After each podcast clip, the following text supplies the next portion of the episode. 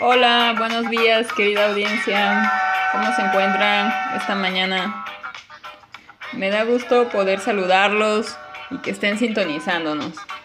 Les saludan su amiga Zulma y su amiga Fanny. Que como cada mañana están aquí para hablarles de un tema muy interesante.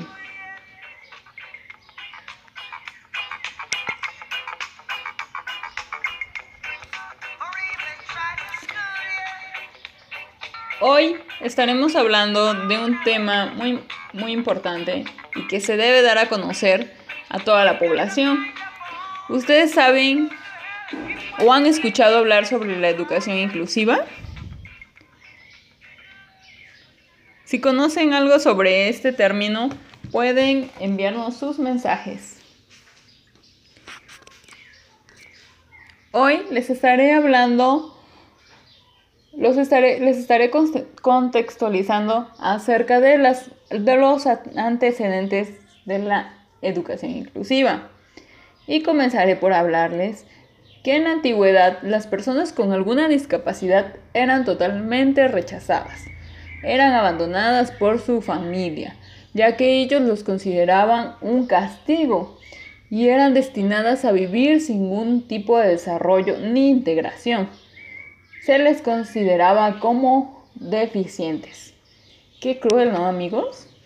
Imagínense abandonar a tu familia porque tienen a tu familiar porque tiene una discapacidad. Yo creo que hoy en día esto nos suena pues muy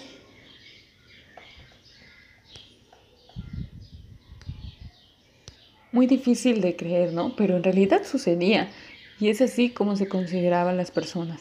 Es por eso que la Escuela Especial para Personas con Discapacidad nace en el siglo XVI, pero se desarrolla en el siglo XVIII. En 1775, en Alemania, Samuel Heineken desarrolló una metodología oral para enseñar a las personas sordas a comunicarse de forma verbal.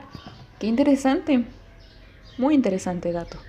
En el año de 1829, Louis Braille creó la escritura de puntos en relieve, el cual lleva su apellido, que es el sistema Braille, el cual la verdad ha tenido muchos beneficios para las personas con discapacidad visual, ya que mediante estos bordes ellos pueden leer, pueden comunicarse, incluso no sé si en alguna ocasión se dieron cuenta que en las calles de nuestra ciudad de Oaxaca pusieron estas plaquitas en el sistema braille donde venían los nombres de las calles. Esto es muy importante, ¿no? Porque así podían saber en dónde se ubicaban. En el año de 1905 inicia la educación educativa distinta y separada de la organización escolar ordinaria, ya que surgen las escuelas para personas con retraso mental. En el año de 1917 surge la educación especial, la cual generó un profesorado preparado para cubrir las necesidades especiales de cada estudiante. Esto es muy interesante, ¿no? Porque ya empiezas a ver esa separación y no solamente están recibiendo la misma educación, sino que se tienen que buscar programas especiales para mejorar los aprendizajes. En el año de 1990 surge en Tailandia la Declaración Mundial de Educación para Todos. ¿En qué consiste esta Declaración Mundial para Todos? Como bien lo dice, promulgaba que la educación fuera para todos. Niñas, niños, adultos mayores, varones, mujeres, si tenían alguna discapacidad, eh, niños de escasos recursos, Ah, no importando su nacionalidad, su religión. Esto es un logro muy importante. En el año 2016, la Convención Internacional sobre los Derechos de las Personas con Discapacidad reconoce que las personas con alguna discapacidad tienen derecho a la educación sin discriminación e igualdad de oportunidades. Eso me parece muy bien y muy importante, que se reconozca que las personas tienen derecho a recibir una educación y a recibir una igualdad de oportunidades. ¿Ustedes qué opinan amigos? Me gustaría conocer su punto de vista. Si tienen alguna duda o algo, por favor, mándenos un mensajito. Continuaremos en un momento. Por lo pronto, escuchemos una canción.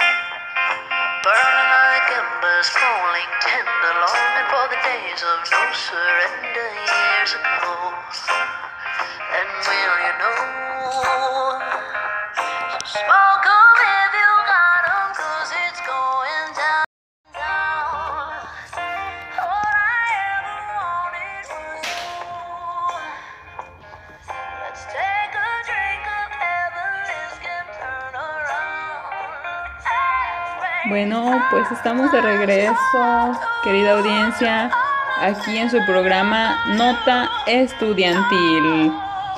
Continuaré abordando el tema de conceptos y generalidades de educación inclusiva. Les estaré dando a conocer cómo es que surgió este término de educación inclusiva, el cual es muy interesante.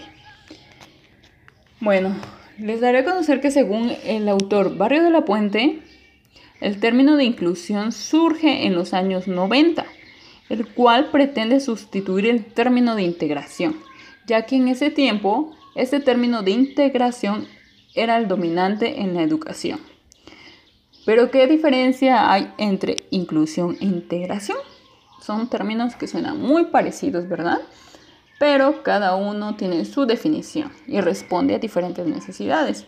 Por ejemplo, la integración escolar permite a los alumnos con discapacidades participar del aprendizaje junto con los demás alumnos que tienen otras posibilidades en el ámbito de una escuela común. Solo que las características de esta integración es que se orienta únicamente a alguien que ha sido excluido previamente, intentando adaptarlo a la vida de la escuela el alumno es quien se tiene que adaptar a la escuela sin que la escuela realice algún cambio. Las necesidades son de los alumnos y se adopta un conjunto de actuaciones para hacerle frente y conseguir así que los alumnos se adapten a la escuela ordinaria. O sea que en este término de integración no toma en cuenta sus necesidades para hacer cambios curriculares. Se basa en la normalización de la vida de los alumnos con necesidades educativas especiales. Mientras que la educación inclusiva propone una ética basada en la participación activa, social y democrática, sobre todo en la igualdad de oportunidades. Es decir, la educación inclusiva forma parte de un proceso de inclusión social más amplio. La inclusión hace referencia a la idea de, la de que la escuela es para todos.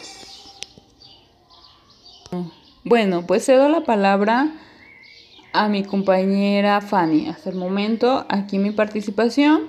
Ella seguirá hablándole acerca de otros puntos importantes sobre el término de la educación inclusiva para que más claro, mientras les pondré una melodía.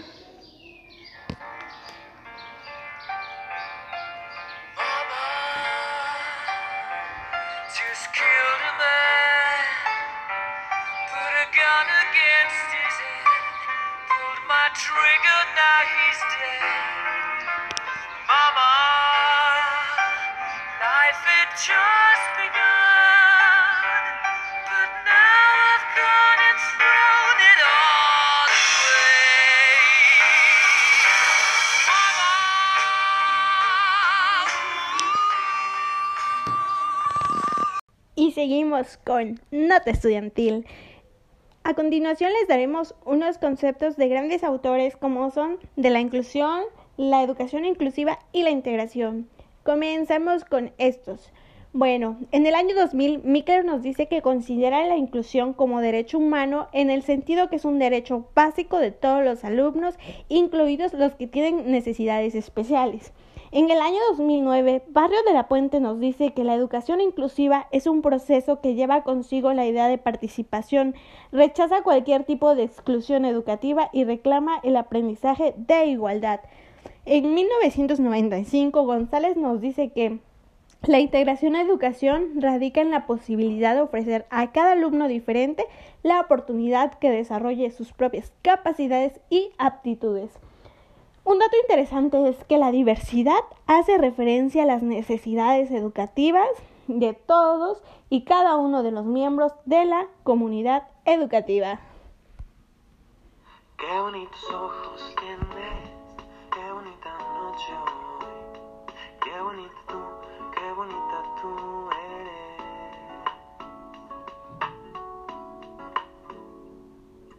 Desde que llegaste aquí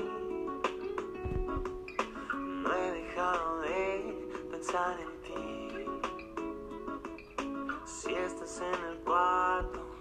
Bueno, vienen las características principales, así que no se despeguen, escuchen y los dejamos con una bonita canción mientras esperamos.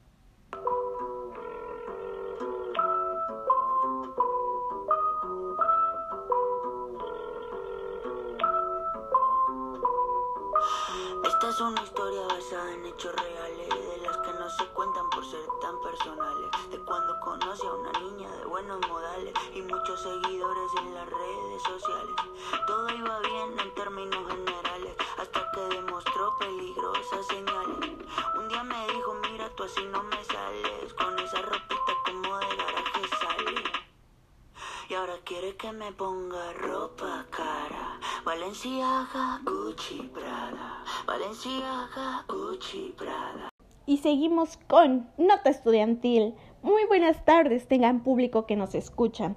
Les saluda su amiga Fanny. Seguiré compartiéndoles las características de este tema tan importante que mis colegas han mencionado como es la educación inclusiva. Cabe mencionar que lo propio de una educación inclusiva es la diversidad de formas de organización del espacio dentro del aula y del tiempo y ritmo de aprendizaje. El principal objetivo de la inclusión educativa es garantizar siempre al alumnado el acceso a la educación.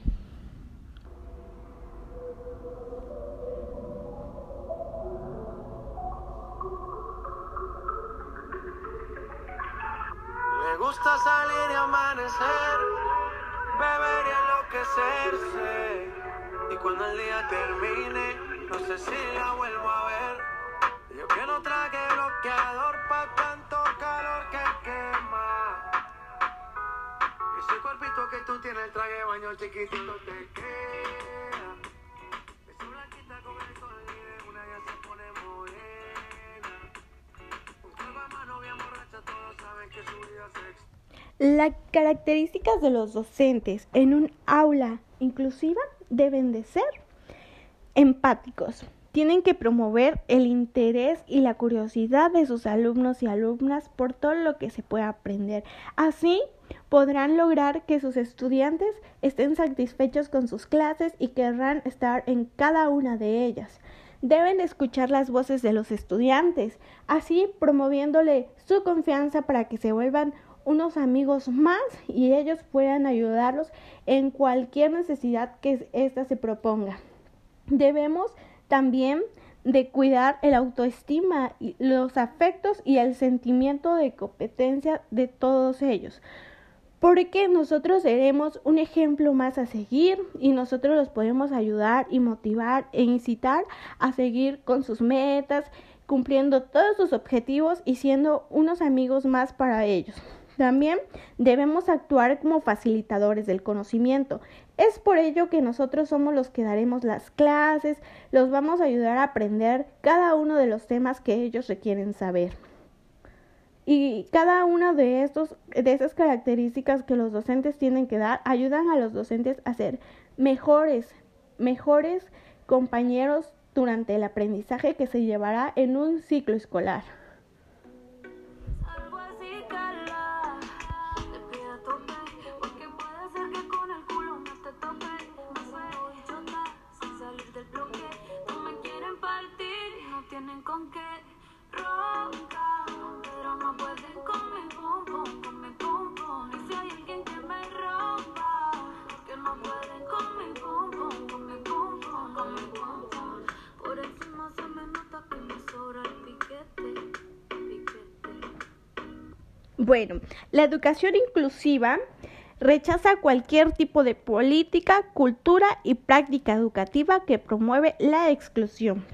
La educación inclusiva perdura estructuras, regulaciones, normativas y modos de hacer que entran en contradicción con los valores de la educación inclusiva. Las claves inclusivas externas al centro son las claves inclusivas internas dentro del centro y las claves inclusivas internas dentro del aula. En esto vamos a encontrar tres tipos de alumnos, como son los alumnos inquietos, que son los que siempre van a estar viendo lo que pasa a su alrededor dentro y fuera de las puertas de su aula y de su centro. Los autónomos que han aprendido y consiguen ser responsables de su propio aprendizaje y progreso. Ellos eligen buscar decisiones o buscar información más afuera de lo que les es enseñado dentro del aula de clases. Los dialogantes que han aprendido a establecer y revisar las normas que ordenarán su convivencia dentro y fuera del aula. Los elementos claves que definen la inclusión educativa son la participación, la modificación de culturas, las relaciones entre escuelas y la sociedad. Cabe señalar que las siguientes características de las escuelas y aulas inclusivas, planteamientos educativos amplios, énfasis en el sentido de comunidad y de pertenencia, principio de proporciones naturales, enseñanza adaptada al alumno y estrategias instructivas reforzadas, evaluación no discriminatoria, son una de las cuales deben de seguir para realizar un buen ejemplo a seguir de los estudiantes de escuelas inclusivas. Bueno, cierro con una pequeña retroalimentación de todo lo que hemos comentado en esta sesión. La escuela inclusiva o la escuela de la diversidad, ya que considera que la educación es para todos sin importar color de piel, cultura, religión, etc. Responder a las necesidades de cada estudiante usando diferentes estrategias de aprendizaje, materiales, actividades, formas distintas de presentar los contenidos, brindando las mismas oportunidades y aprendizaje de todos los estudiantes para crear de este un buen aprendizaje en cada uno de estos alumnos.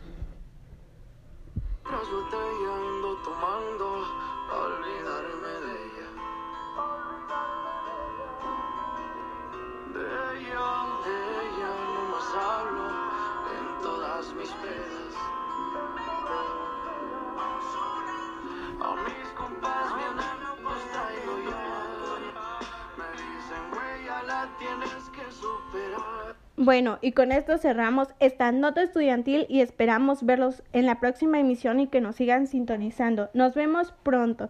Hasta luego.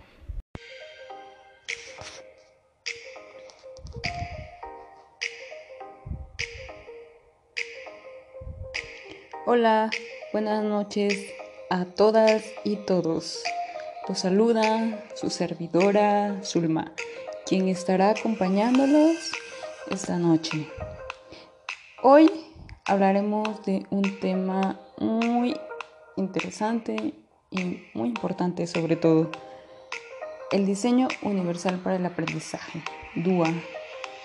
¿Alguno de ustedes ha escuchado hablar acerca de el DUA? Bueno, eh, me gustaría comentarles que el DUA es un enfoque educativo en el cual los planes de estudio pueden reducir al mínimo las barreras y pueden maximizar el aprendizaje para todo el estudiantado. Un diseño universal. Bueno, pero ¿cómo surgió o cuándo surgió? ¿Y quiénes fueron sus creadores?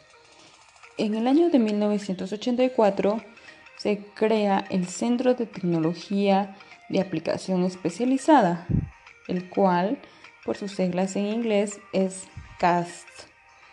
Em, su fundador, David Rose, especialista en neuropsicología del desarrollo, y Anne Mayer, educadora, psicóloga clínica y diseñadora gráfica.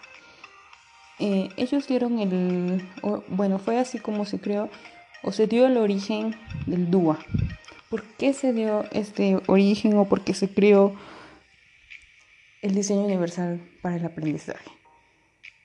Este diseño o este enfoque educativo se crea para responder y fortalecer las capacidades de los estudiantes, independientemente de sus características o condiciones particulares que tenga cada una de las y los estudiantes. Este eh, eh, hereda un, un diseño flexible. El DUA es un diseño de materiales, actividades didácticas que permitan que los objetivos de aprendizaje de las y los estudiantes sean alcanzados. Eh, y aparte es un diseño eh, que no solamente es creado para personas que tengan, pues no sé, alguna discapacidad, ya sea una discapacidad física o una discapacidad cognitiva o un problema de aprendizaje. Este es un diseño que es creado para que todas y todos los estudiantes puedan utilizarlo. Bueno, como bien les mencionaba, la creación de este enfoque educativo o de este diseño universal para el aprendizaje se da ya que, bueno, no, todo, no todas ni todos los estudiantes aprenden de la misma forma ni al mismo tiempo, ya que cada uno de ellas y de ellos tiene diferentes tipos de aprenden de diferentes formas, diferentes tipos de aprendizaje y cada uno aprende a su tiempo. Así que tomando en cuenta todos estos aspectos se crea este enfoque educativo, el cual eh, tiene tres bases importantes en las cuales se basaron para crearlo. Pero bueno, les hablaré, les seguiré hablando de, de estos enfoques, de este enfoque y les daré los puntos importantes. Por lo pronto, vamos a escuchar una melodía y regresamos.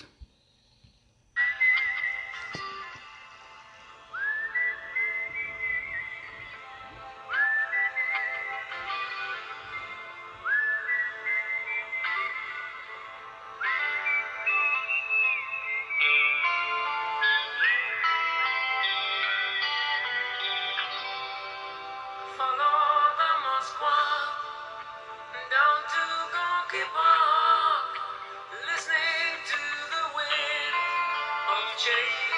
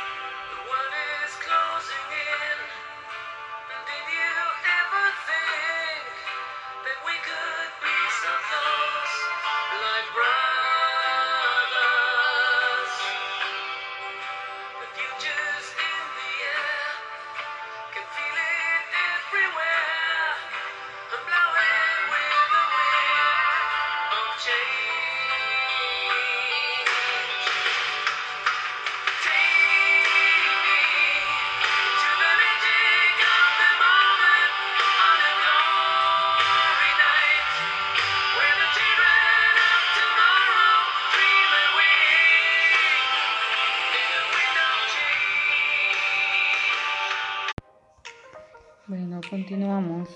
Después de haber, estudiado, de haber escuchado esta canción, continuamos con nuestro tema.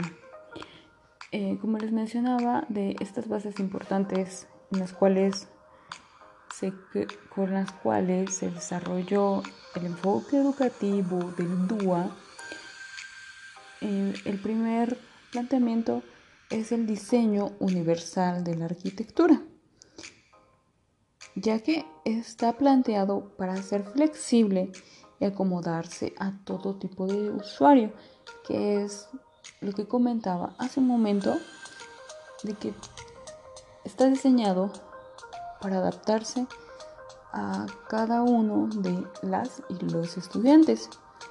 El segundo planteamiento de origen del DUA es el uso de las TICs, de las tecnologías de información y comunicación.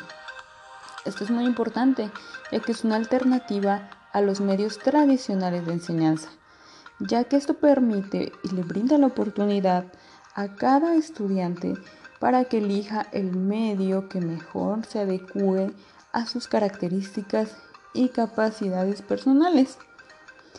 El tercer planteamiento es la neurociencia y psicología cognitiva, ya que cada persona tiene una diferente forma para aprender.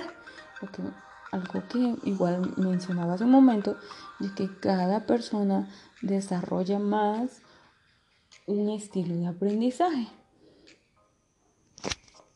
ya que eh, el cerebro tiene tres grandes redes o módulos de neuronas que se activan cuando la persona aprende.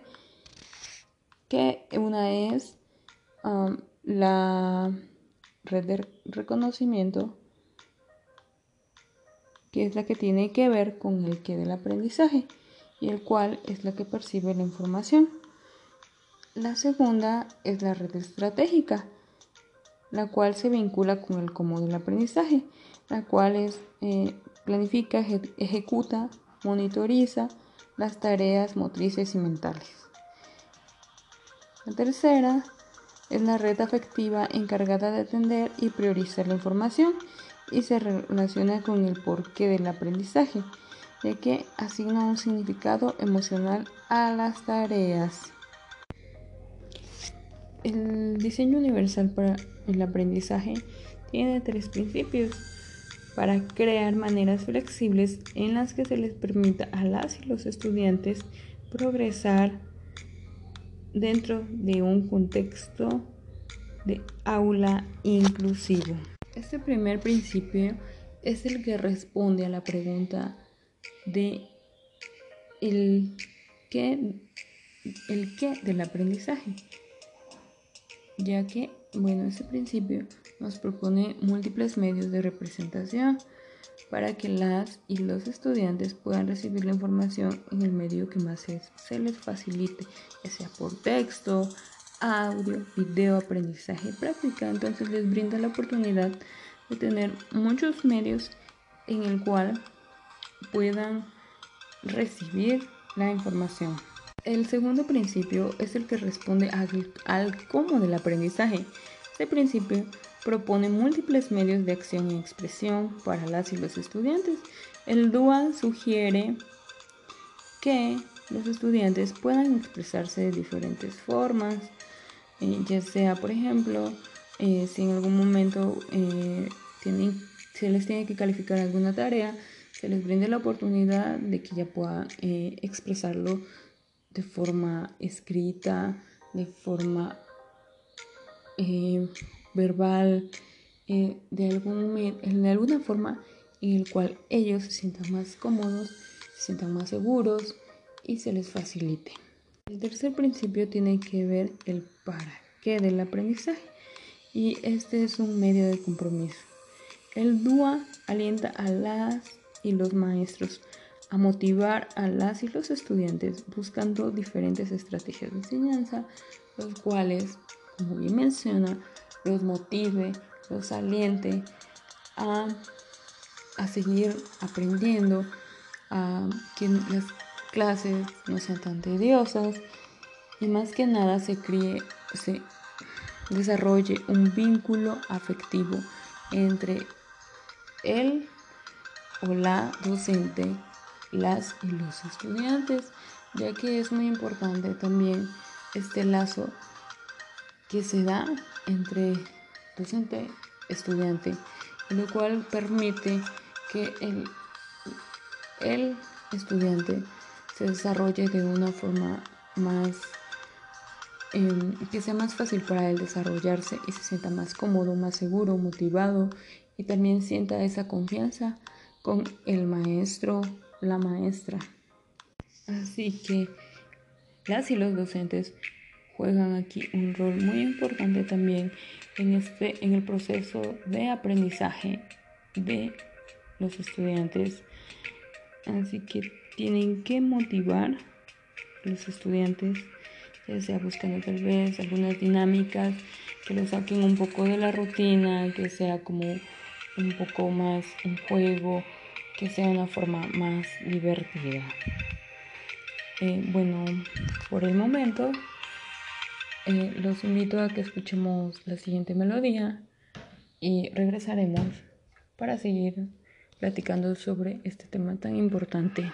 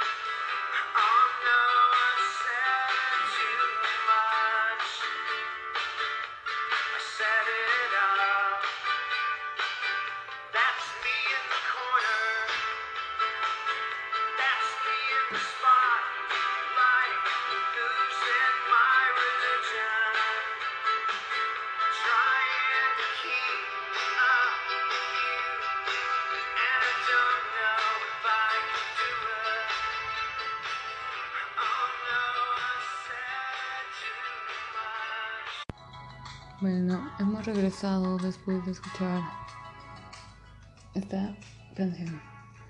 Eh, me gustaría comentarles que el DUA es universal porque ese plan de estudios puede ser utilizado y comprendido por todos de forma que cada estudiante pueda emplear sus conocimientos previos, sus capacidades, habilidades, sus necesidades, sus intereses y motivaciones en el proceso de aprendizaje.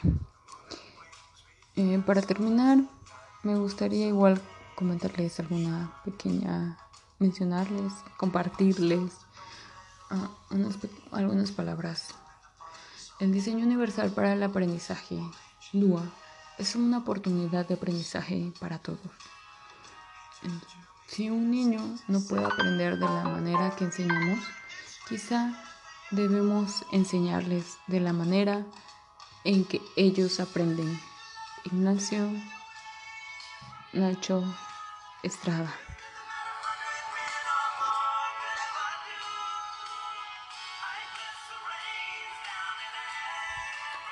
Muchas gracias por haberme acompañado esta linda y estrellada noche. Gracias a todos. Gracias por escucharme. Nos vemos hasta la próxima.